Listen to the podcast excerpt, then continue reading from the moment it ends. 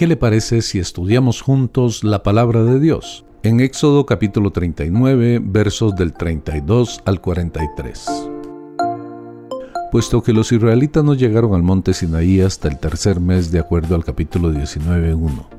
Y Moisés pasó casi tres meses con Dios, capítulos 24, 18, 34, 28. La construcción del tabernáculo comenzó aproximadamente en el sexto o séptimo mes y fue completada antes del fin del año. Se ocuparon pues unos seis meses en esta construcción. La rapidez con que se acabó esta obra indica la delicada aplicación, la habilidosa artesanía y la cooperación fraternal de todos los que participaron en la empresa, como también la bendición divina que acompañó sus esfuerzos. Según el Midrash, el cual es el nombre que se le da a un libro de exégesis de un texto bíblico dirigido al estudio e investigación que facilite la comprensión de la Torah, Moisés bajó del monte después de haber recibido el perdón por el pecado del becerro de oro el día 10 del séptimo mes llamado Tisbri. Después empezaron la construcción del tabernáculo que estaba terminada antes del primer mes del segundo año. De esto aprendemos que la construcción no podía haber durado más de cinco meses. Según el Midrash, el tabernáculo fue finalizado el 25 de Kislev, el año 2449. Kislev es el noveno mes hebreo. Esto significa que la obra duraría algo más de dos meses. En el 25 de Kislev es hoy en día la fecha del inicio de la fiesta de Hanukkah, que fue establecida para conmemorar la rededicación del segundo templo en el tiempo de los macabeos. Al final de la creación Dios contempló toda la obra de sus manos. Al hallarla buena en gran manera, pronunció sobre la creación una bendición que encontramos en Génesis 1, 22 y 28, 31 el hombre había completado un santuario donde Dios prometía morar, según Éxodo 25.8. Representaba los mejores esfuerzos del hombre y se había hecho como Dios había mandado.